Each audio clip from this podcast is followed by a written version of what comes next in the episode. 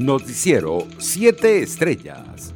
Autoridades regionales del Departamento Colombiano de Arauca, fronterizo con Venezuela, denunciaron este domingo combates en varios municipios entre disidencias de la FARC y guerrilleros del Ejército de Liberación Nacional que dejaron como saldo inicial 17 víctimas mortales. Pude tener comunicación con el gobernador y la información que tiene el gobierno departamental habla de 17 personas asesinadas, dijo a Noticias Caracol el alcalde de Arauquita, Etelibar Torres. He recibido mucha información al respecto.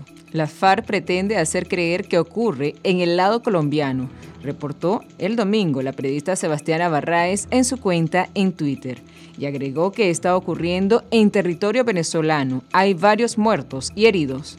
Por su parte, la cuenta oficial de la Zona Operativa de Defensa Integral SODI, de Apure, aseguró que la Fuerza Armada Nacional Bolivariana se mantiene firme y leal como institución creada por el Estado para garantizar la independencia y la soberanía nacional mediante la defensa militar y el mantenimiento del orden interno.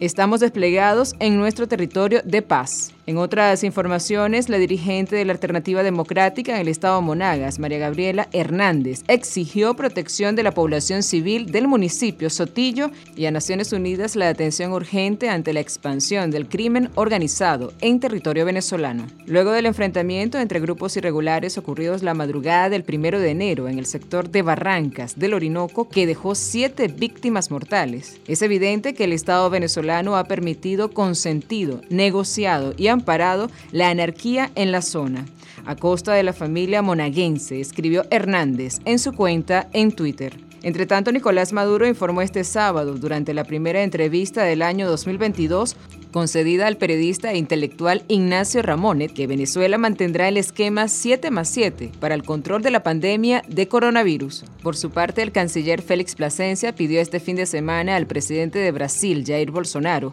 que autorice los vuelos y traslados terrestres que permitan el retorno de los migrantes venezolanos que se encuentran en el gigante suramericano. Internacionales. El gobierno de Jamaica confirmó este domingo que el ex militar colombiano Mario Antonio Palacio, supuestamente implicado en el asesinato del presidente de Haití, Jovenel Moïse, será deportado a su país natal este lunes 3 de enero. Palacio fue arrestado en Jamaica en octubre pasado y condenado por ingresar ilegalmente al país desde República Dominicana, un cargo por el que se le emitió una orden de deportación. Entre tanto, Brasil registró el primer día de 2022 un total de 49 muertes y 3.986 nuevos casos de coronavirus, en medio de temores de que las fiestas de fin de año puedan haber afectado la tendencia a la baja que las estadísticas mantienen desde hace meses. Según datos divulgados este primero de enero por el Consejo Nacional de Secretarías de Salud, CONAS, el número de decesos desde el inicio de la crisis sanitaria en marzo de 2020 llega ahora a 619.105, en tanto que el total de contagios asciende a 22.291.507. En otras noticias, las cenizas del arzobispo de mérito de Edmund Tutu, a quien Sudáfrica le dio este sábado su último adiós en un funeral de Estado, fueron depositadas este domingo en la Catedral de San Jorge, en una ciudad del Cabo, al sureste del país, confirmaron las autoridades religiosas anglicanas. Comprometámonos como iglesia y como sociedad con el cambio radical, revolucionario que él propugnaba, basado en las exigencias de la Biblia dijo para despedir a Tutú, el actual arzobispo de la ciudad del Cabo y líder de la iglesia anglicana del sur de África, Tabo Makobat, quien ofreció también ayer el funeral. Economía.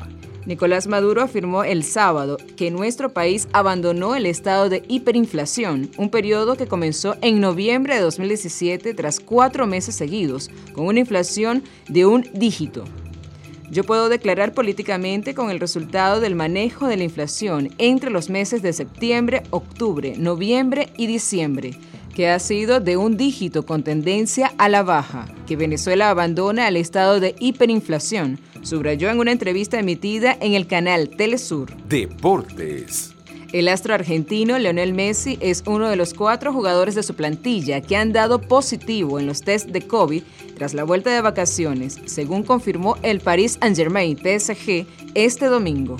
Los cuatro jugadores positivos de COVID-19 son Leonel Messi, Juan Bernat, Sergio Rico y Natat Mitusalat, todos están respetando actualmente el aislamiento y el protocolo sanitario adaptado, indicó el PSG. Noticiero 7 Estrellas.